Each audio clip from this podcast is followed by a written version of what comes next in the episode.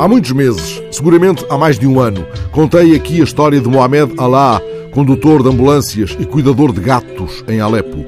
A história de Mohamed foi, aliás, uma das que recuperei faz agora precisamente um ano, numa série de sessões realizadas a convite de Tiago Rodrigues na sala estúdio do Teatro Nacional Dona Maria II. Mohamed, cumpridas as tarefas que lhe competiam como condutor de ambulâncias, dedicava-se a alimentar e a proteger mais de uma centena de gatos na cidade fustigada pela guerra.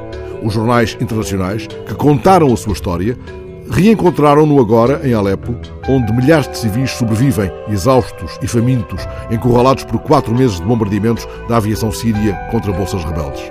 A repórter do jornal El País constatou, entretanto, que o abrigo para gatos que Mohamed construíra foi destruído pelos bombardeamentos. Quase todos os gatos de Mohamed foram mortos. Os que sobreviveram, conta a repórter, deambulam entre os escombros.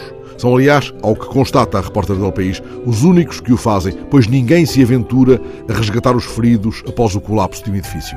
É que os aviões detectam qualquer movimento e voltam a atacar. Por isso, os mortos de Alepo permanecem entre os escombros, sem sepultura.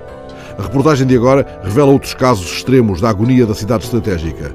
Notas desconcertantes como esta: o grupo de pessoas usa a bateria de um automóvel como realimentador de telemóveis. E como realimentarão os corpos, estes que permanecem sem alimentos? A resposta dada por Awad, um sírio que faz com as portas de uma casa semi-destruída e abandonada a fogueira para aquecer a família nas noites insuportavelmente frias, é talvez a mais inesperada e desconcertante que a repórter poderia ter registado. O medo, diz ele, tira-nos a fome.